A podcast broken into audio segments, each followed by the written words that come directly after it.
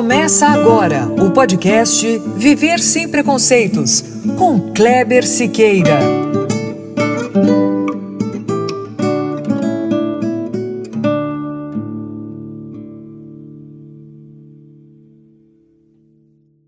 Muito bom, é isso mesmo. Começando agora o nosso podcast, episódio 19. É, como o tempo passa rapidinho, não é, pessoal? Caramba, nosso próximo episódio já é o 20. E quem será que eu vou trazer aqui para bater um papo comigo, hein? Bom, mas não vamos falar disso agora. Isso é coisa para o futuro e hoje é o presente. E nesse presente de hoje, vamos falar do passado. Mas não um passado simples. Vamos falar das coisas do passado que não chegaram ao presente. No máximo chegaram de outra forma, de maneira diferente. E é assim também que, no máximo, chegarão ao futuro, como lembranças. No podcast de hoje, vamos falar sobre a importância do luto. Como é fundamental na vida de qualquer pessoa que perde alguém viver esse período da forma mais completa possível, para só então dar prosseguimento à sua própria existência. Mas vale lembrar que luto não é só sobre morte. O luto vale também para os finais de ciclos, que pode ser a formatura do colégio, da faculdade, a saída de uma empresa, a mudança de uma cidade, de um país, da vida de solteiro ou de solteira. O luto vale para muitos casos. O que não vale é dizer para alguém que está sofrendo: bola para frente. Assim como também não vale impor aos outros que sofrimento é coisa de gente fraca. Algo que nossa sociedade atual faz muito com aqueles que deveriam estar passando, ou melhor dizendo, vivendo seu momento de luto. O que não vale mesmo é tratar o luto com preconceito. E para falar sobre esse tema tão difícil e extremamente importante na vida de qualquer pessoa, nós trouxemos a professora Elaine Gomes dos Reis Alves, psicóloga do Laboratório de Estudos sobre a Morte do Instituto de Psicologia da Universidade de São Paulo. Ela é especialista em sofrimento humano, perdas, morte e luto. Elaine, muito obrigado por aceitar nosso convite. É um prazer recebê-la, viu? Seja bem-vinda ao Viver Sem Preconceitos. Prazer é todo meu e eu agradeço muito esta oportunidade. Legal, Elaine. Elaine, eu já falei um pouquinho sobre você, mas aqui no Viver Sem Preconceitos a gente sempre pede que nossos entrevistados se apresentem. Eu gostaria que você falasse um pouquinho mais sobre você, sua formação, suas atividades, o que mais você pode contar para gente. Bom, acho que as pessoas sempre perguntam como é que eu entrei nessa, né? De estudar um pouco sobre morte. As pessoas se assustam com essa questão justamente por causa do preconceito. E, embora eu seja uma pessoa que falo que as pessoas precisam muito falar sobre a palavra morte, né? É, que a gente precisa quebrar esse tabu, é, mas eu digo também que eu não trabalho exatamente com a morte, porque eu não trabalho com isso, eu trabalho com, com pessoas que estão morrendo ou com pessoas que estão enlutado, enlutadas, né, com pessoas que estão no processo de morrer. Então, na verdade, eu trabalho com a ressignificação da vida, porque que as pessoas que estão morrendo estão ressignificando a vida e os enlutados estão buscando ressignificar a vida sem, aquela, sem aquilo que foi perdido. É, e aí eu ressignifico a minha vida também. Então, é, eu falo que, como, eu, como todo mundo, eu também tinha esse preconceito. Então, eu entrei para a área enganada. Eu, no meu mestrado, eu fui trabalhar com médicos e dentistas com HIV/AIDS. E naquela época a gente tinha o Betinho, que falava sobre a morte social, falava que ele era um cadáver ambulante. Eu e aí eu comecei disso. a estudar, lembra? Lembro disso. E aí eu comecei a estudar preconceito naquilo, por conta que a AIDS, acho que foi o. A AIDS foi e ainda é, mas teve muita força a questão do preconceito com relação à AIDS, então eu fui estudar preconceito. E por causa do Betinho, fui estudar a morte social. E foi aí que eu eh, enveredei pelos estudos do luto. Na sequência, eu fiz um projeto para o meu doutorado é, com relação à perda da identidade, a morte da, é, a perda da identidade e o luto pela identidade perdida com pessoas com deformidade facial pós-trauma. Então, se sofria um acidente, levava uma pedrada, um tiro, é, enfim, acordava e tinha o rosto deformado. E aí eu já fui para o Laboratório de Estudos sobre a Morte fazer meu doutorado, ainda assim estudando o que você falou, as mortes simbólicas, as perdas significativas, porque eu estava trabalhando com pessoas vivas que tinham perdido a identidade e estavam enlutadas por conta disso. Então eu comecei a minha vida no, na, nessa, nesse momento fazendo isso. Então é isso, né? Então eu fiz meu mestrado, fiz o doutorado trabalhando, e aí o doutorado em perdas e morte e luto, e o pós-doutorado eu já fui fazer em emergências e desastres, porque, é, na verdade, trabalhando com morte escancarada, que são as mortes violentas, é, e o suicídio entra também, não homicídio, suicídio e, e todo tipo de desastres. E trabalhando com emergências e desastres, eu fui fazer em Turim, pela ONU, uma especialização na gestão de riscos e desastres. E nesse percurso todo, na, no Instituto de Psicologia da USP, é, eu montei, a, a, por conta de várias solicitações, eu acabei criando uma empresa que é Prestar Cuidados em Psicologia, que é uma empresa voltada só para as questões de perdas, morte e luto em todos os sentidos. E na Prestar Cuidados, nós, é, além de ministrarmos vários cursos sobre psicologia, emergência, desastre, psicologia, morte e luto, suicídio, luto infantil, enfim, diversos, nós temos um grupo de estudos desde 2012 é, sobre perdas e luto, luto, temos e temos o NIPED, que é o Núcleo de Intervenção Psicológica em Emergência e Desastres. É, o grupo de estudos acontece uma vez por mês, os encontros, e o NIPED também, uma vez por mês. O NIPED é um local onde os psicólogos se encontram para realmente treinar, estudar e treinar para estar prontos para atuar em situações de emergência e desastre, porque não é todo mundo que está pronto para isso. Aliás, nem quem treina e já tem experiência está pronto para a próxima emergência e desastre. Então, é com isso que eu trabalho, né? com consultorias em empresas, quando as empresas têm alguma morte é, de qualquer tipo, né? ou algum profissional enlutado ou, ou doente. É, nesse momento de pandemia, não dá mais para ter esse preconceito com relação à morte e luto, né? E aí temos atuado muito na pandemia em escolas, muito suicídio em escolas, né? Que a gente vinha enfrentando. Então, essa é a minha experiência profissional. Legal. É, é, é, era uma curiosidade minha, né? É, saber isso, né? Como é que, por que, né? Que você resolveu entrar nesse trabalho que é um trabalho, eu imagino, muito delicado, né? Muito difícil, né? É, mas professora, é, o que é luto? Então, o luto é o rompimento de um vínculo significativo. Primeiro que o luto é o maior sofrimento de toda a existência humana. Ou seja, né? em toda a vida de qualquer pessoa, ninguém vai sofrer mais do que quando ela estiver enlutada. E o ser humano é, viverá o luto em média de três a seis vezes. E aí eu estou falando de luto concreto, né? É, pensando em perdas de pais, irmãos, cônjuges, filhos e melhor amigo. Sim. Então, a média é de três a seis vezes. Para não viver isso, é preciso morrer antes. É, e aí, primeiro é preciso saber que todos vamos morrer. Né? Eu falo que eu não sou portadora de boas notícias. Eu venho para dizer, olha, todo mundo aqui vai morrer. Mas a pior notícia não é essa. Eu tenho uma notícia ainda pior, né? Que é que todas as pessoas que nós que, é, tem uma pior, que é que todas as pessoas que nós amamos vão morrer também. É, eu acho que essa é a pior. E, é e nós precisamos entrar não é? É verdade. E nós precisamos entrar em contato com isso, sim, porque quando elas morrerem, nós vamos sofrer, se elas morrerem antes de nós.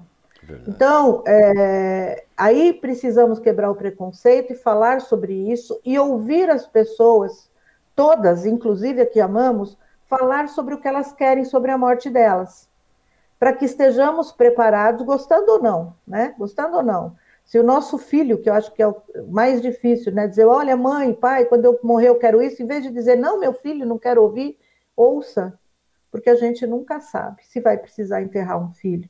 E nesse momento a gente precisa, é, nesse momento todos nós queremos saber o que ele queria, porque as pessoas sofrem muito quando não sabem. Né?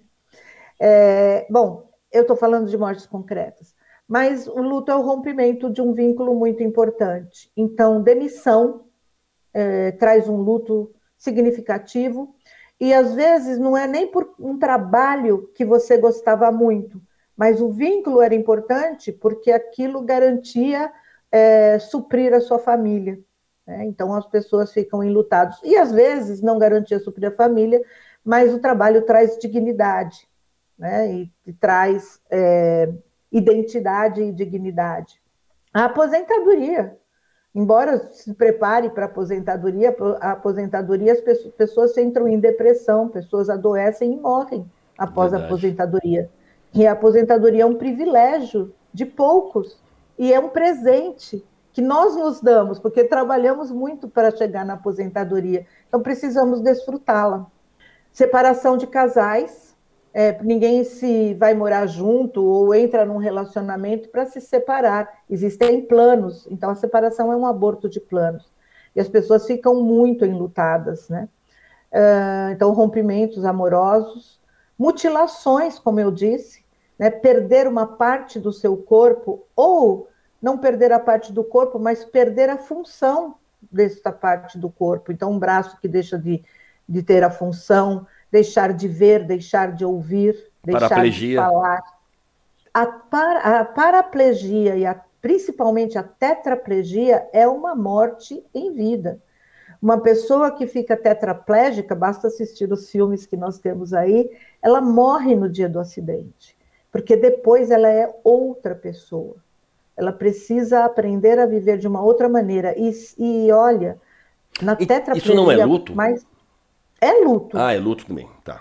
Eu estou falando de luto. Tudo que eu estou falando, eu estou falando. Não, não, eu achei, luto. eu achei que o, a paraplegia e a tetraplegia eram coisas além ainda. É, então, na, na verdade, sim. É, aí eu estou falando já de um luto concreto, né, de morte concreta. Quero dizer que é morte concreta, você tem razão.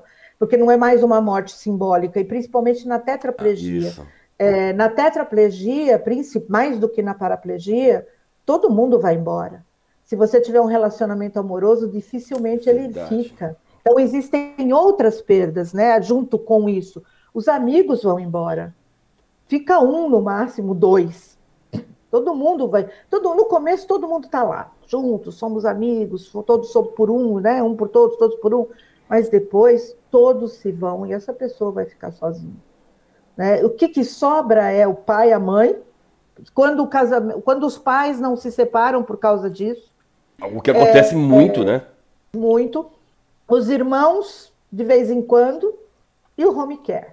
Verdade. Então, é uma morte concreta na tetraplegia, mais do que na paraplegia, porque na paraplegia as pessoas ainda conseguem, é, conseguem realizar uma vida, né?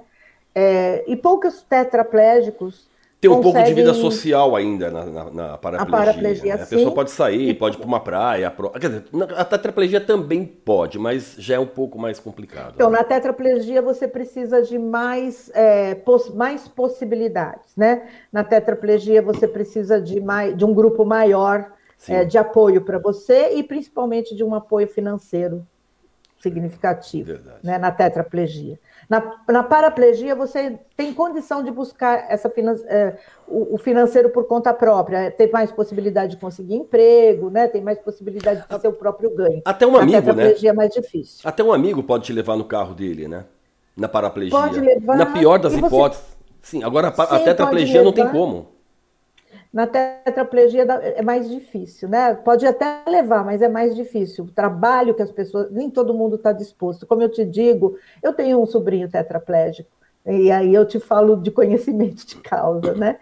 É, tem outros lutos também, além desse. É, por exemplo, tem o luto que eu falo que é o luto pelo filho idealizado, por exemplo, né? É, por, ninguém engravida para ter filho com defeito. Né? Então todo mundo Sim. engravida para ter o filho mais perfeito. Verdade. E aí, de repente, esse filho nasce com qualquer diferença significativa, é um luto. Né? Eu me lembro de uma mãe que dizia para mim do sofrimento dela quando ela amamentava, ela dizia: Eu não conseguia olhar para outra coisa que não fosse para as bolas brancas que o bebê tinha no lugar dos olhos. Eu não Nossa. conseguia olhar, parecia que aquelas bolas brancas cresciam, né? Que o bebê é, era cego. É, ou às vezes você fica sabendo depois que nasce que o bebê tem qualquer ou nasceu com problema no coração, ou nasceu com alguma síndrome, enfim. E aí entregam para essa mãe e digam, leva para casa e ame. Mas ela está enlutada pelo filho idealizado. Tudo que tem lá na casa dela não é para esse bebê. Porque esse bebê não foi desejado, não foi esperado, não foi querido. É, é fundamental isso. Quando eu faço palestras a respeito, eu pergunto para as pessoas, né? Quem aqui deseja ou desejou ter um filho com qualquer diferença? Cego, surdo, mudo, com pé virado, né? Ou com qualquer síndrome ou doente? Ninguém levanta a mão. Então eu digo, então veja, não é um filho desejado, não é um filho querido, não é um filho esperado. Então é preciso dar para essa família o tempo de luto. Não simplesmente dizer para ela, ah, eles não aceitam, eles rejeitam. É o tempo do luto. Sim, depois eles vão entrar em contato, vão amar e vão dizer: Eu não queria outro filho. Alguns vão dizer isso. Não queria outro filho. Mas é preciso um tempo para chegar nesse ponto, né? E esse tempo é, de, é, o tempo do luto de cada um. E eu vou depois falar da questão do tempo do luto. Bom, e aí eu estou falando dos lutos doloridos. E aí e, existem vários outros que a gente, durante o caminho, vai lembrar. O, o a síndrome do ninho vazio é um tipo de luto aos filhos quando os filhos vão embora. Sim. É um luto, não é um tipo de luto, é um luto. É, e aí esses filhos vão embora por diversos motivos. Ou eles vão morar sozinhos, é, ou eles vão morar em outro país. É terrível. Mas, mas assim, é tudo que você quer. Você formou esse filho para ele estudar fora, enfim, para ele morar fora, para ele ser feliz. Ou ele vai morar com outra pessoa, né? Vai se casa, enfim, que você encerra um ciclo. E encerrar um ciclo é porque você cumpriu seu papel de pai e mãe. Mas tem um luto aí. Né? Porque, Ou seja, a gente veja, faz tudo para sofrer depois. É, é, mas é um sofrimento diferente. Não, tô brincando, né? é uma brincadeira. Eu, eu, mas... Não, mas, mas é importante reconhecer isso. Eu lembro quando meu filho se casou, que quando ele se casou, e eu só trabalho com isso, eu sabia disso, a, a, última semana dele em casa, eu contava dessa a última segunda-feira, a última terça, no sábado de manhã, né?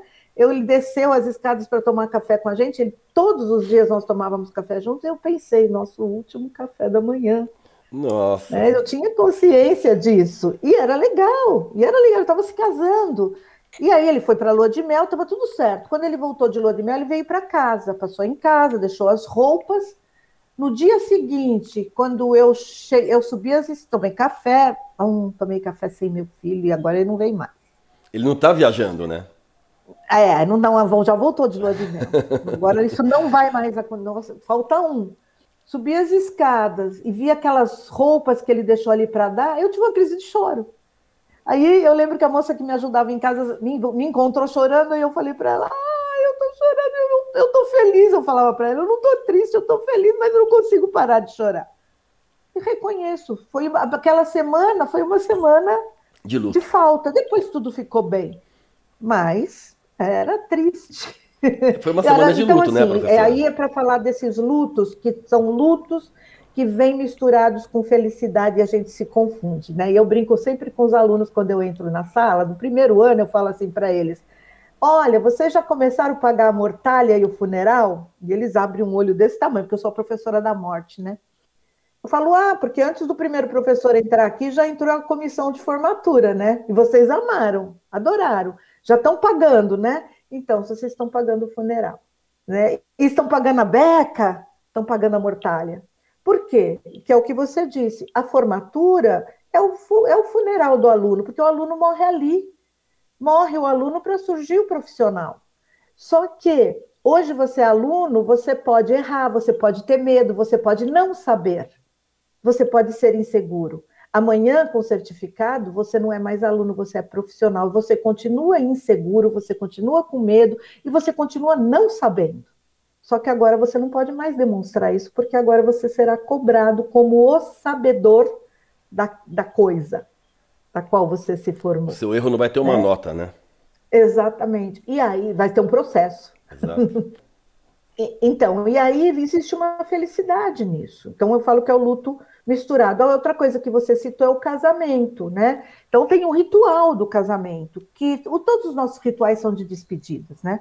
Então o ritual do casamento é um ritual de despedida também do solteiro. E mesmo que não tenha casamento, mas tem um bate-taças, tem um jantar, né? Sempre tem algum. Pega no colo para entrar no, no, na casa nova, né? são rituais, porque a vida muda a partir daquele momento. Tudo muda, é uma nova, houve um rompimento de vínculo. Está todo mundo feliz, mas tem uma coisa, existe uma melancolia. Por quê? Porque todo dia você saía e ia para o lado direito, do trabalho ia para o lado direito, agora você sai e vai para o lado esquerdo. Você chegava lá, estava tudo, a roupa meio que estava passada, enfim, você tinha uma rotina. Agora você chega lá, aquela casa está toda por sua conta. Né? O, marido, o cônjuge, a cônjuge, né? Está lá te esperando, você tem uma responsabilidade com tudo aquilo. Existe uma melancolia. Quando você fala com pessoas, né? Muita gente não conta dessa tristeza pós-casamento. Ô, professora, Mas existe uma tristeza. A senhora explicou o que é o luto. Agora, qual é a importância dele na, na vida da pessoa? Que, por que a pessoa tem que passar pelo luto? Por que o luto é importante na vida da pessoa? Tá, e aí a gente vai falar do luto reconhecido. Aliás, nenhum luto é reconhecido, né? Mas alguns são. Então, esses que nós falamos que ele é misturado com felicidade, eles realmente não são reconhecidos, mas as pessoas não entendem por que elas estão tristes se elas deviam estar felizes. Mas os outros, em que onde as pessoas ficam tristes, né? E, ela, e é, nesse momento tem uma coisa interessante, principalmente na morte. As pessoas dizem assim: eu não entendo por que, que, tem, que o mundo continua girando eu abro a porta da minha casa, que a minha vida parou, e todo mundo continua fazendo as mesmas coisas. No mundo não parou, só eu. Né? Começa daí o luto. É, o luto, como eu disse, ele é, ele é um momento mais difícil do ser humano, então ele é horroroso. Eu costumo dizer isso, né? O luto ele é horroroso. Porém, ele é necessário e saudável. É preciso atravessar essa floresta de trevas para sair do outro lado inteiro. Por quê? É, não tem como você viver com alguém que você ama, né, que é importante para você, que tem um significado, e essa pessoa desaparecer da sua vida, e você, como é que você vai ficar bem? Né? Como é que as pessoas ousam exigir que você fique bem? E dizem isso, não, você tem que ficar bem, você tem que ser forte, né? E as pessoas às vezes entram no consultório principalmente homens, né? Porque isso é cobrado dos homens. É, o mundo é muito cruel, a sociedade é muito cruel com os homens. Isso é cobrado. Você tem que ser forte por causa da sua mãe, por causa dos seus filhos, por causa da sua mulher, por causa das suas irmãs, né? É, e aí os homens entram no consultório dizendo assim: Eu vim aqui porque eu preciso ser forte. E eu pergunto por quê? O ombro já dá uma baixadinha, né? Tipo, opa, sua vida tá uma porcaria, virou de cabeça para baixo, é hora de ser fraco. Por que tem que ser forte? Né? Aí o ombro baixa mais, ah, então alguém está me entendendo, porque eu estou fraco. Não dá vontade de comer, não dá vontade de levantar da cama, não dá vontade de tomar banho, parece depressão. Inclusive, muitas pessoas dizem assim: ai, minha mãe morreu, meu pai ficou com depressão. E aí eu pergunto: quanto tempo faz que sua mãe morreu? Três meses. Puxa, aí é depressão? Toda tristeza profunda com um motivo não é depressão, é luto. É luto né? É, por toda perda, né? Eu, eu, me lembro de alguém que falou assim: ah, eu fui agora na pandemia, foi esse final de semana num curso, na pandemia, outro luto, né? A pessoa tinha recebido uma proposta no sul, uma proposta de trabalho no sul, e todo o sonho dela era morar no sul a vida toda. Foi feliz da vida, e entrou a pandemia e a proposta foi retirada. E aí ela disse: fiquei com depressão. Ficou com depressão ou ficou enlutada? Porque perdeu o sonho. Então é preciso entender isso. Então o luto ele é necessário. Veja, não é que ele é necessário, ele é um processo pós-rompimento do vínculo, faz parte. É, o que é necessário e o que é importante é que você se entregue a ele, que você viva, porque ele faz parte, ele virá você querendo ou não, você gostando ou não. Então o que é necessário é que você viva o luto e não que você negue o luto, porque quando você negar, e as pessoas conseguem negar de várias maneiras. Uma das formas de negar é viver como se nada tivesse acontecido. Vai, muitas pessoas fazem isso, principalmente com medicação. É, o que acontece é que essa pessoa vai adoecer. Ela vai adoecer. Eu não estou dizendo que talvez, eu estou dizendo que vai, eu estou garantindo, garantindo, que isso vai acontecer. É, de uma maneira física e de maneira psíquica porque não tem como engolir uma coisa que você não consegue digerir. Né? Então, isso vai ficar entalado em alguma parte do seu corpo e, de maneira psicológica, isso vai ter uma interferência. Por isso que ele precisa ser vivido. Então, ele é importante que ele seja vivido. É, e muita gente diz para mim assim, ah, mas eu tenho mesmo que viver tudo isso? E eu pergunto, então me diga como que você não vai sentir isso que você está sentindo. E muitas vezes as pessoas falam para mim, mas eu não quero sentir. Aí, aí eu paro, deixo, falo assim, você tem certeza? Primeiro que eu não consigo enfiar a mão aí e tirar isso, né? Mas enfim, você gostaria mesmo que eu tirasse essa dor? Logo no começo, né, no início. E a pessoa para e ela fala não. Sabe por que ela fala não? Porque as pessoas no começo, elas acham que tirar a dor significa esquecer. E elas têm muito medo de esquecer. Também é um processo importante necessário, é um processo entender que a dor não tem nada a ver com esquecer. A dor tem a ver com a falta, com o cotidiano. Como é que eu vou viver sem isso? E não é só a pessoa. Às vezes você perde sua casa. Algumas pessoas, é, de repente, descobrem que tem lá alguma coisa e vem empresa, alguma coisa assim, que de repente é, aparece um juiz lá e diz: Ó, oh, essa casa não é mais sua. Né? Porque essa casa pertence, está tá, tá, tá misturada em alguma coisa. Ou oh, algumas pessoas compram um carro, compram um carro que não era para ser vendido, por exemplo. E aí, de repente, chegam lá e tiram o carro dela. Já, já moto, tem luto aí. Eu tenho dinheiro, tenho um sonho investido e levo embora isso. Eu conheço o caso de uma pessoa que comprou um terreno, construiu uma baita. Isso em Portugal, não foi nem, não foi nem aqui no Brasil. Construiu uma baita casa. E aí depois a família falou: olha, tinha um, um dos filhos do dono era menor de idade. E, e sem ah. autorização dele. Perdeu casa, perdeu tudo. E não tem luto aí? Tirou tudo deles. Então, e devolveu. E o pior, a família não teve que pagar pela casa. Só pelo terreno. Não, ele devolveu, não, devolveu tudo o dinheiro que ele tinha pago pelo terreno foi devolvido. Mas então, só, só o terreno. Isso. Mas todo o investimento da casa. Foi perdido. Então, é um luto. É um luto. É um luto. E tem um sofrimento intenso. Intenso. E aí a gente vai entrar na questão do tempo, né? Porque as pessoas cobram três meses e você ainda está assim. Então, o luto, ele depende do vínculo. Ele depende das habilidades internas de cada um de lidar com dor, de lidar com frustração, de lidar com falta. Mas, em média, né, o luto dura, isso, estudos e pesquisas dizem que o luto dura de entre 3 e 6 anos. Mas eu Meu falo assim, Deus. esqueça isso. Esqueça isso. Não dá mais para esquecer Porque... agora. Não, mas precisa. Então não, não põe isso no seu programa, não deixa ninguém ouvir. Porque a gente nunca fala em tempo de luto, sabia? A gente não fala. Por quê? Porque para algumas pessoas é mais, para outras pessoas é menos. Ó, tô vendo essas bolinhas vermelhas, isso é meu computador, viu? Não fui eu passei isso aqui. Não, não, tudo bem. Não, professor, eu não, não, não, não, vou, não vou tirar do programa, não, porque foi uma, assim, é, é, que eu não, eu não esperava que fosse tanto tempo, né? Então, é... viu? Só que pais, pais demoram de 10 a 12 anos para se desfazer das coisas dos filhos. Eu acho interessante colocar isso no programa, até falar isso mesmo, entendeu? Eu acho importante. Então, mas eu, por que, que eu falo que a gente não fala em tempo de luto? Porque senão as pessoas vão falar assim, nossa, dois anos você já está bem, mas a professora falou que são três, então você tá, você não gostava tanto assim. Não, mas é uma Ou, média, né, professora? Sim, é uma média, é uma média. Fundamental o que é dois para o que é dois para um pode ser seis para outro. Ou 12. Ou 12, é. Hum.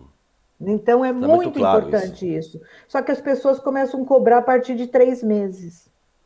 Então, como é que é? Aliás, a sociedade, né? brinco... né? A sociedade. E eu sempre brinco é, muito com relação a isso, né? Eu sou casada há 44 anos, sabe que isso é um recorde, né? Vou entrar no Guinness, né? É, e aí eu falo assim: se meu marido me esquecer em um ano, eu viro, eu viro encosto. Como assim? 44 anos de casamento para o cara para o luto dele terminar em um ano, tem que virar encosto, você concorda? Ah, tá certo, tá certo, entendi. Eu não tinha entendido, é? agora entendi.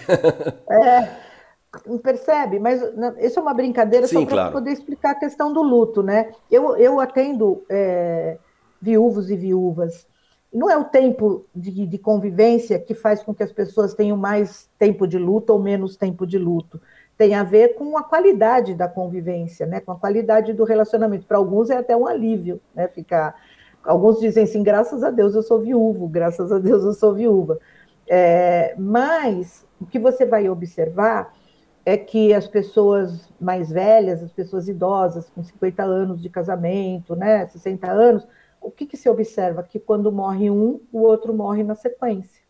Né? Morre três meses depois, seis casos, meses né? depois. Né? Então, e isso tem a ver com sentido de vida. Porque para você sobreviver a uma perda muito significativa, você precisa ter sentido de vida. Então, o luto é sempre um período de risco. A maioria das pessoas passa, vai sair do outro lado. Por quê? Porque se nós nascemos sabendo que vamos morrer, também nascemos com a chavinha para enfrentar o luto. Né?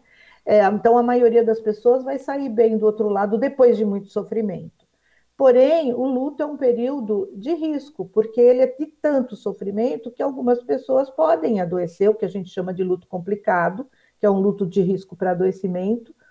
É, e luto de filhos, por exemplo, ou dependendo do tipo de morte, a gente tem risco, inclusive, de suicídio. Então, o que a gente sempre diz é quando você tem uma pessoa enlutada, sempre fica por perto. Ela precisa de cuidados, ela precisa de acolhimento, ela não precisa de cobranças, né? Mas ela precisa de cuidados. Não é doença, luto não é doença, né? Mas é uma pessoa que precisa de acolhimento, ela precisa ser ouvida, ela precisa ser respeitada, a dor precisa ser validada, ela não precisa de ninguém dizendo para ela que ah, chega disso você já contou essa história mais várias vezes, porque o enlutado conta a mesma história muitas vezes. Porque ele precisa. O professor, essa questão da pessoa que perde o pai, a mãe ou um filho e tem ali o período de licença dele, só que logo depois, quando ele volta, ele passa a ser cobrado, tanto profissional como socialmente. Né? Ou seja, ela não tem, não dão a ela o direito de viver o luto. Né? Uhum. E aí, e pior, né? Depois ainda vem aquele chavão, que para mim é o mestre da crueldade, né? Você tem que ser forte. Né? Eu, esse programa, forte. esse programa, professor, eu fiz exatamente para com esse, com esse pensamento, né? É, porque o preconceito contra o luto é algo extremamente cruel. E a ideia do programa era essa, né? Mostrar para as pessoas que estão nos ouvindo agora qual é a real dimensão da importância do luto e do mal que o preconceito faz. Né? E a senhora está explicando isso agora para gente. E é, e é isso, né? O preconceito faz muito mal, né? Uma das coisas que o preconceito faz, é, eu recebo muitos enlutados, né? É, qual é a grande queixa dos enlutados? Que são abandonados, porque as pessoas não vão até eles, os evitam. Muitos deles dizem o seguinte: olha, quando eu estou na rua, as pessoas me veem, as pessoas atravessam a rua para não falar comigo. porque as pessoas não sabem o que dizer. E olha, e dependendo do luto, o preconceito é maior. Então, pais que perdem filhos são mais evitados. E se o luto é por suicídio? Luto por suicídio tem um preconceito, porque o Gigantesco. suicídio é coberto de estigma, preconceito e discriminação. Né? É, e pais enlutados, ninguém sabe o que falar para pais enlutados. E pais enlutados, né? O, o luto, é, o luto parental, ele é estudado de forma diferenciada, mas ele não foi sempre assim, né? Ele, ele, ele tem uma mudança, é, principalmente na, na segunda metade do século XX, que ele começa a mudar, pela diminuição do número de filhos, pela diminuição da mortalidade infantil, né? Então, isso muda, porque no início do, do século XX as mulheres tinham muitos filhos e elas sabiam que, muitos, que podiam morrer. E o vínculo dela com os filhos era a partir da do chamava vingar, né? A partir do que a criança vingava. Então, aí que elas entravam. E, as, e a história da infância começa no final do século XIX. Então, a criança era um ser que atrapalhava. Ela era inconveniente, a criança era inconveniente. Então, a criança muda ela vai mudar o seu papel na família é, no século XX, principalmente a partir da, da metade do século XX.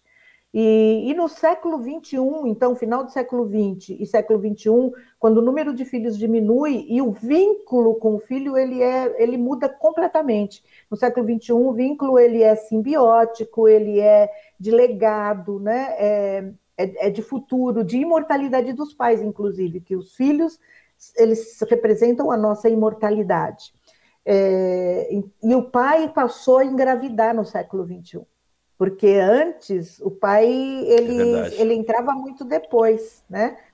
É, o pai começou a se envolver com a gravidez nos anos 80, que ele começou a participar da gravidez, a ir na, nas consultas, fazer pré-natal, até o pré-natal também é uma coisa mais no final do século XX, né? Mas ele começou a participar da gravidez nos anos 80, mas ele começou a engravidar no século XXI. Então, isso muda o luto, muda o luto é, parental. E, e, as pessoas não sabem como lidar. E outra coisa, que pais enlutados são uma ameaça para os outros pais. Porque quando eles chegam, eles lembram os outros pais que eles podem estar naquele lugar. Então, eles são inconvenientes, indesejados. Nossa, que triste. Preconceito. Muito triste. Muito triste. É, tem outros lutos difíceis, né? Por exemplo, quando o seu filho. É, que é a questão do filho idealizado, né? Então, por exemplo, você tem um filho perfeito e lá para os 20, 30 anos vem a esquizofrenia, vem a doença mental, porque é o que acontece, né? De modo geral.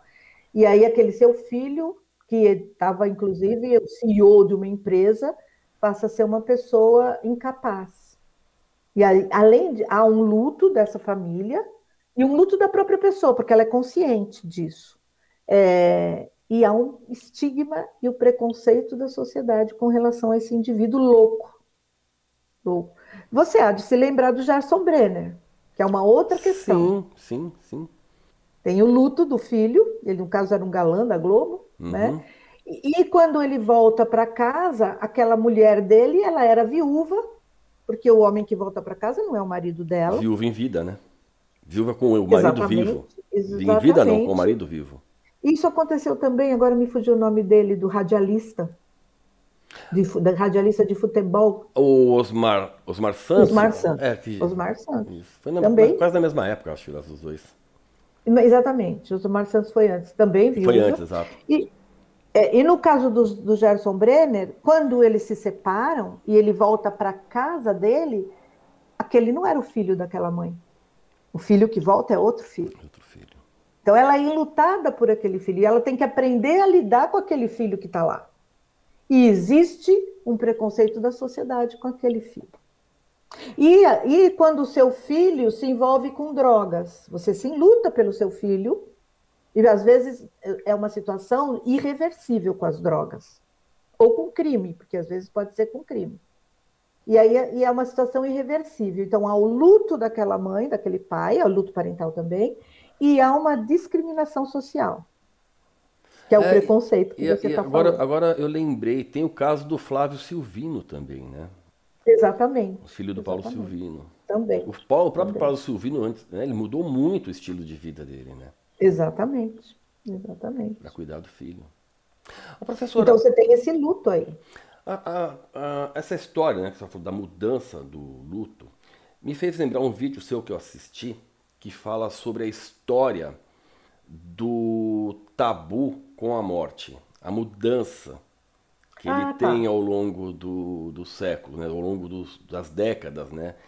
É, Sim, é Felipe Arrier. Agora, me diz uma coisa, é, com relação a essa história da mudança da, do tabu da morte.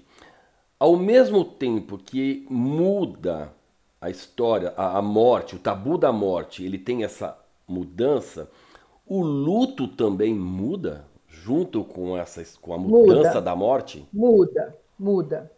É, só, só um minutinho, professora. Para quem está nos ouvindo, eu vou deixar depois o link desse vídeo lá na página tá, do, do Viver Sem Preconceitos. Então você vai, vai assistir o vídeo também, tá bom, gente? Desculpa, professora, pode falar. Eu desse vídeo, até eu é vou pegar. É muito interessante, vídeo. é muito interessante.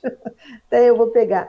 Mas só resumindo isso, que é o Felipe Arrier, que é um historiador, isso. e traz isso que a morte até o, até o final do século XIX ela era considerada domada, porque as pessoas, a gente não tinha uma medicina né, tão avançada e as pessoas morriam, ficavam doentes e morriam. Morriam em casa, né, no, junto com a família, e os velórios eram realizados em casa. E depois, com o avanço da medicina, as pessoas passaram a morrer no hospital, porque começou a ter tratamento, cura para muitas doenças, tratamento, e a morte acontece no hospital e vai, os velórios vão para fora de casa. Então a morte passou a ser invertida, que é o que a gente vive agora. É isso que você está falando, né? Exato. né? E só que o que, que, muda no luto? Veja, até naquela época as pessoas enlutadas se vestiam de preto. Enquanto elas vestiam preto, você sabia que elas estavam enlutadas. Então, algumas pessoas, inclusive, ficavam de preto para o resto da vida. Né? Algumas viúvas, principalmente as viúvas, né? ficavam de preto para o resto da vida, que elas diziam que elas não estavam disponíveis. Era um recado para a sociedade, inclusive. Né? É, e quando uma pessoa está. Existia um livrinho, eu nunca achei esse livro, né? mas eu li sobre ele, que era um livrinho sobre a ética, pra, é, é, boas maneiras para se lidar com pessoas enlutadas. E esse livro é, dizia que você precisava, uma pessoa enlutada, você tinha que falar com ela mais baixo, um tom mais baixo, é, porque ela não gostava muito de, para ela, o barulho. E de verdade, as pessoas enlutadas querem silêncio. Né? Então você tinha que falar com ela mais baixo. A questão do que vocês já devem ter ouvido, né? É, às vezes as pessoas chegam do enterro e alguém leva para ela uma panela de sopa.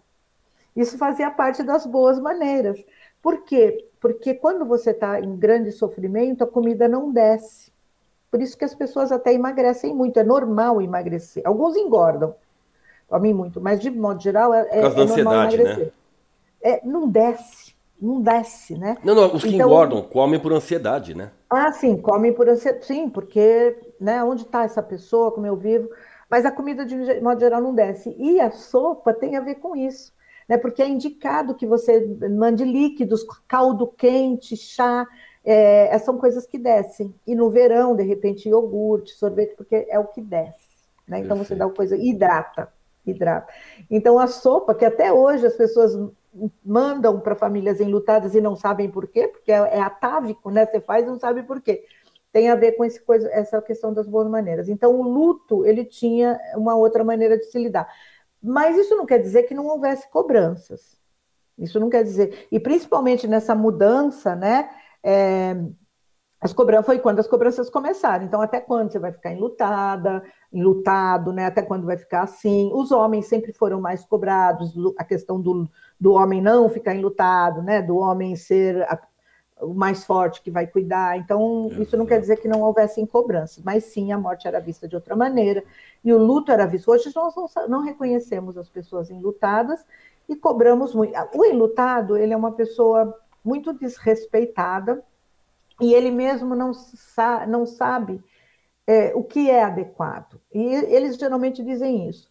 E a gente vê essa cobrança. Então, assim, se ele está triste, ainda está triste, se de repente ele vai a uma festa, e às vezes ele vai porque estão cobrando isso dele, mas já está na festa, então ele está sempre inadequado. Ah, estava triste, mas agora está na festa? É engraçado isso, né? Porque isso me faz, me faz pensar numa outra coisa. O luto tem fases? É, Porque é, então... tá, tá, na, tá na festa. Não, ele tá na fase de melhorar o luto dele. É, eu acho que se você pensar nessas ondas, né, fases, na verdade, algum. Kubler-Ross é a pessoa que traz as fases do luto, né, que é as fases famosas, né, da negação, raiva, barganha, depressão e aceitação. Como é que é, é isso? Vou falar, ah. mas antes de falar, eu quero dizer que outros autores nomearam outras fases e que hoje em dia é, se refuta um pouco essas fases, mesmo respeitando isso, e se fala mais do luto dual, que eu entendo que o luto é assim, que é a questão de que você está, uma hora você está na tristeza, a hora você está na restauração, né, que, e que se trabalha um pouco isso com o luto.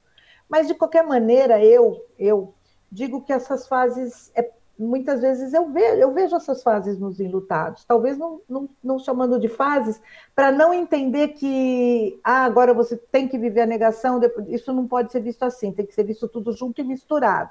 Perfeito. Mas as fases para as pessoas compreenderem o luto. Então, a, a, negação seria assim: primeiro, não acreditar na morte. Né? Não, e isso é normal, né? Não acredito que Fulano morreu, não acredito que você fez isso. Só que não é. E, a importância do ritual, porque o corpo concretiza a morte. Né? É, estar no velório ajuda, é, ajuda a estartar o luto, o luto inclusive, na, e a importância do, do, do ritual e do velório no processo de despedida, porque às vezes você não teve a despedida e ali você pode é, ter um tempo de assimilação da morte, de que aquilo está acabando, embora não seja suficiente, tá? Porque eu quero dizer com isso é que, mesmo estando ali, é, depois que aquilo acaba, a, a pessoa enlutada ela quer tomar um banho, dormir no dia seguinte encontrar com a pessoa. É isso. E por muito Terrível. tempo, e por muito tempo você vai buscar isso. Você vai buscar essa pessoa, né? De várias maneiras. E uma das maneiras mais comuns que os enlutados fazem é seguir pessoas na rua. É procurar pessoas parecidas, encontrar e segui-las. Quem sabe? mesmo sabendo que não é. E aí é parte da loucura do luto, que o luto parece uma loucura. Na verdade, algumas pessoas até dizem que o luto é uma fase de loucura. O enlutado não conta para ninguém o que faz, porque ele acha que está louco, e é verdade isso, né? No consultório eles perguntam, mas eu estou louca, eu estou louco, porque olha o que eu estou fazendo. É, é, e eu digo, não, isso é luto, né? E uma das coisas é seguir mesmo pessoas na rua, e às vezes até abordar as pessoas. Eu me lembro de uma mãe que abordou um jovem e pediu um abraço. Falou para ele que ele parecia o filho e pediu, perguntou se ele abraçava. Ele abraçou. E eu falo sempre isso. Na hora que ele abraçou, ela fechou os olhos. Quem que ela abraçou? O filho. Ela abraçou o filho. E aí é a barganha.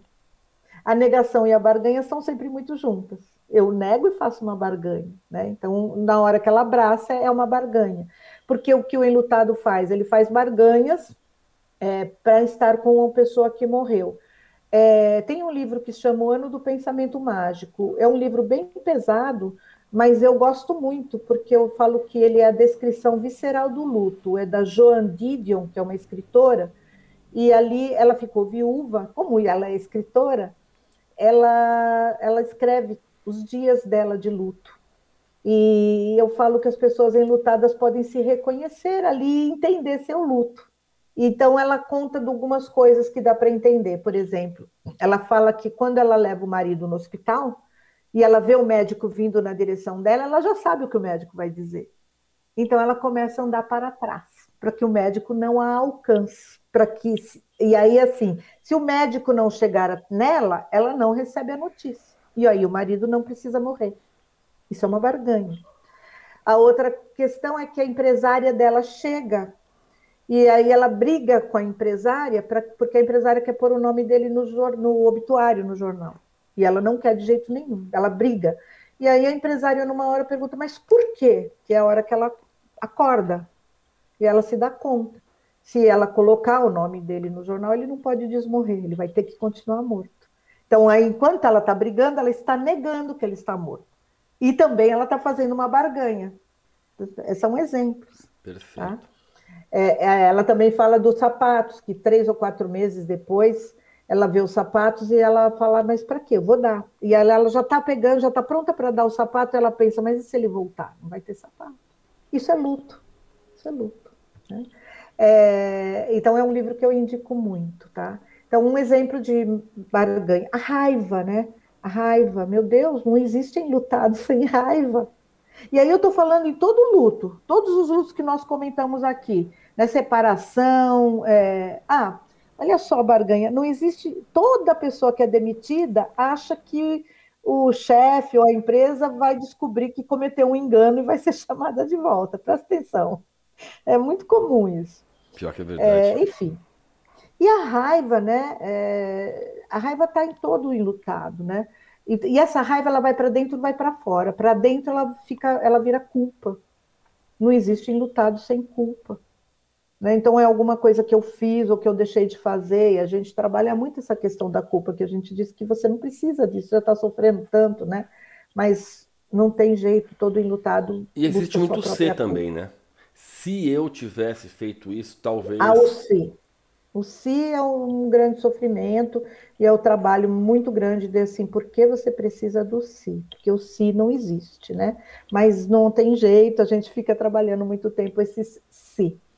É, e aí também procura um culpado para essa morte, quem é que é responsável? Alguém tem que ser responsável, por isso que os profissionais de saúde né, são muito acusados. O pessoal do serviço funerário fala muito de como eles são agredidos, né? Porque porque também tem essa barganha, Ué. né? Eu vou até o serviço funerário. Se ele falar para mim, não, você não precisa de nada disso, volta para casa. Acontece que eles vendem tudo aquilo, então eles confirmam que a pessoa morreu. E aí eles ficam com muita raiva, né? Eles brigam muito lá no serviço funerário. Gente. Ou, e a outra, outra forma de raiva é a inveja, né? E isso traz muita culpa também, porque nós aprendemos que a inveja é feia, mas na verdade a inveja é humana. É, todos temos inveja. A inveja no sentido assim, é, foi meu marido que morreu, mas o marido da vizinha é uma porcaria, porque que não foi o dela, né? Então não gosto de ver a vizinha com o marido, não gosto de ver famílias felizes, né? É, perdi meu bebê, sinto muita inveja de mães com bebês, né? E isso traz muito sofrimento. Aquele vizinho, um bêbado, uma tranqueira e tá vivo há 10 anos dando trabalho para a mulher e o meu, que era um cara legal, tá morreu. Isso aí, é. Isso é luto, né? Isso é luto. É, e aí o que a Kubler-Ross chamou de depressão, que é, na verdade é a tristeza profunda, que é quando a ficha cai e vem o nunca mais na nossa frente, né? Nunca mais a pessoa vai voltar. Porque o problema da morte é o nunca mais. E aí então vem a tristeza profunda, que é quando você vai para o fundo do poço, e esse é o insuportável. Esse é o insuportável. Porque quando tem barganha, enquanto tem raiva, você aguenta, né? Mas o nunca mais é insuportável, é horroroso, mas é fundamental, porque é só sentindo isso que você vai querer sair disso. E aí você vai tentar buscar dentro de você formas de sair disso. Só que isso demora um tempo, né? O seu tempo. E o que ela chama de aceitação, que na verdade é uma adaptação, porque o enlutado, uma vez enlutado, para sempre enlutado. O luto não tem fim mas existe adaptação. O enlutado vai se adaptar à vida sem aquilo que foi perdido. É como você contou dessa família que perdeu a casa, teve todo o seu tempo de luto, mas em algum momento eles se, adap se adaptaram né, é, à vida sem isso que foi perdido. Porém, o lamento por essa perda vai, vai até o fim da vida de cada um deles. Né? Então é isso. Isso seriam as fases. Porém, tudo isso é junto e misturado, tá? Não é para ver assim, ah, agora você está na raiva, ah, agora você está. Não, é tudo junto e misturado. O tá. tempo todo, tudo isso acontece junto e misturado. Alternadamente, uma coisa aqui, é. a outra, e volta para aquela e vai para outra. Isso. E não necessariamente todas. Perfeito. Professora, pensando no luto da criança, como e o que, que a gente deve falar sobre a morte de alguém ah. muito próximo? Deve falar que morreu. É fund... A criança tem direito à verdade, à própria história, é... às despedidas. Ela tem direito. É... e, ela... e outra coisa, a criança não é boba, ela sabe o que está acontecendo, ela vê o que está acontecendo. E quando não contam para ela, a única coisa que ela aprende é que se ela estiver sofrendo, que o sofrimento não é compartilhado e que quando ela tiver um sofrimento, ela não pode contar para ninguém. É, e pior do que contar para uma criança que alguém morreu e nunca mais vai voltar, é ver essa criança esperando todo dia por alguém que não vai chegar. E, na verdade, todo mundo dá conta de uma notícia, criança e velho, inclusive doente e em UTI. Né? Nós nascemos com a chave para dar conta de más notícias. O sofrimento faz parte. E quem não dá conta da má notícia é o portador da má notícia, porque ele não aguenta o que ele vai ver. Mas ele não tem o direito, a gente chama isso de morte roubada. Roubam, e eu já vi isso muitas vezes, né? Já vi isso muitas vezes. Não conto, não vou contar para a criança de oito anos que a mãe morreu. E aí a mãe fica no hospital ad eternum, né? É, ah, quando tudo passar, a gente vai contar para ela. E daí ela não tem direito à despedida, os rituais todos já foram, né? Só sobe a raiva e um buraco. É, então, sim, se diz para a criança, mamãe morreu. É, se ela não, e às vezes a criança não tem idade para entender isso, e aí você tem que dizer para ela que nunca mais vai voltar. É fundamental dizer isso, mesmo que ela não saiba o que é nunca mais, porque depois a criança sempre vai dizer assim: olha, quando a mamãe vai voltar, e aí você disse, lembra que eu te falei que nunca mais a gente vai ver? E aí você diz, olha, a criança, a mamãe morreu, nunca mais ela vai voltar, mas a gente pode, você pode ver pela última vez.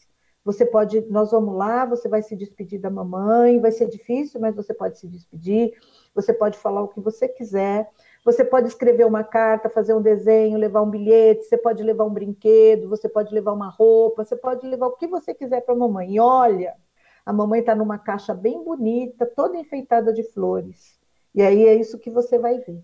A criança vê o que você mostra. Ah, e ela vai ver a, criança, a mãe dentro do caixão? Mostra uma caixa bonita, de uma caixa de presente. A religião entra, pode entrar, a religião da, da, da, da religião da criança, aquilo que a criança aprendeu com a mãe, tá? e não aquilo que o outro que está dando a notícia acredita. E é importante que quem dê a notícia seja a pessoa que tem mais vínculo com a criança, tá? Não a psicóloga. Às vezes, vai, ah, é psicólogo, você dá a notícia, ou enfermeiro, ou médico. Sim, pode ser, às vezes pode ser o médico, o enfermeiro, mas que a pessoa que tem mais vínculo com a criança esteja junto, porque é quem ela tem segurança, tá? Vai ser difícil, vai, a criança vai ficar enlutada, vai sofrer? Claro que vai, ela tem direito ao sofrimento também. Mas a criança vai, ela resolve o luto melhor e mais depressa porque ela tem o recurso da fantasia, né? É, e nada de dormiu, descansou é, ou viajou, porque isso vai trazer outros transtornos, como terror noturno, porque se falasse para mim que meu pai, quando morreu, dormiu, eu também não ia querer dormir, eu também ia ter medo de dormir, ia ter medo que todo mundo dormisse, né? A então, história da estrelinha também virou estrelinha? A estrelinha, então, veja, a criança, ela vai lá e olha a estrelinha e ela fica olhando, ah, a mamãe virou uma estrelinha, a verdade é que ela não entende, porque a criança, ela é ela é muito concreta. Ela olha a estrelinha, mas não vê a mãe. E ela sempre vai ficar se perguntando onde está a mãe, só que ela já sabe que ela não pode perguntar isso. Ela entende que ela não pode perguntar isso, porque todo mundo está dizendo para ela que a criança, a mãe virou estrelinha, mas ela não entende isso. A morte pode ser é educativa. É por exemplo, pode ser o quê? Educativa, por exemplo. Claro que sim. É, o que eu digo é o seguinte: é, eu tinha, eu tinha é, um animal em casa e quando morreu, ah, chegaram para ah, não fala nada para o Lucas, não, porque ele vai. Eu falei, não, eu quero que o meu filho tenha contato com a morte desde pequeno. Isso. Acho que isso, isso vai, ser, vai, ser, vai ensinar o meu filho a ter esse primeiro contato. Foi cruel, mas eu acho que foi, foi, foi educativo. Eu não sei, estava estava certo? É fundamental. Muito. É fundamental. Porque, veja, a criança precisa ser frustrada porque a vida ela terá muitas frustrações. E a gente está tendo muito problema com essa juventude hoje por conta das frustrações. As, é, as pessoas se matam por rompimentos amorosos. Né? Então, assim, a frustração é fundamental, porque a frustração faz parte da vida. Então, morreu o peixinho, conta isso. Morreu o vizinho, conta o que morreu. O vô do amiguinho morreu. Né? O amiguinho, porque essa criança ela pode perder amiguinhos.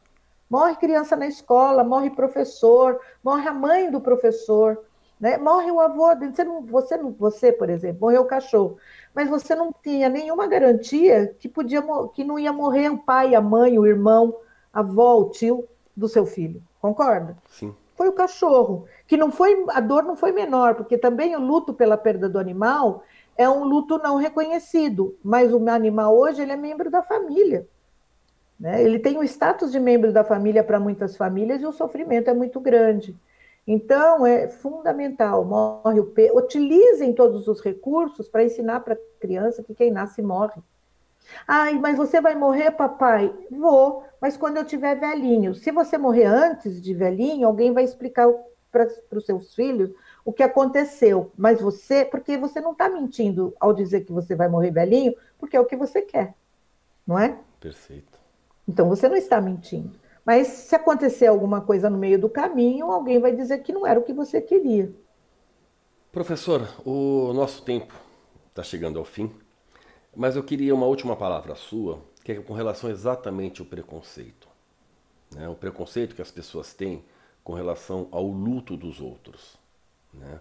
O que, que a gente pode fazer, o que, que a senhora pode falar para que as pessoas façam, para amenizar um pouquinho isso e para que não tenham preconceito, né? Para que elas deixem de ter um pouco o preconceito com relação à dor do outro, porque o preconceito a essa dor é uma coisa muito cruel.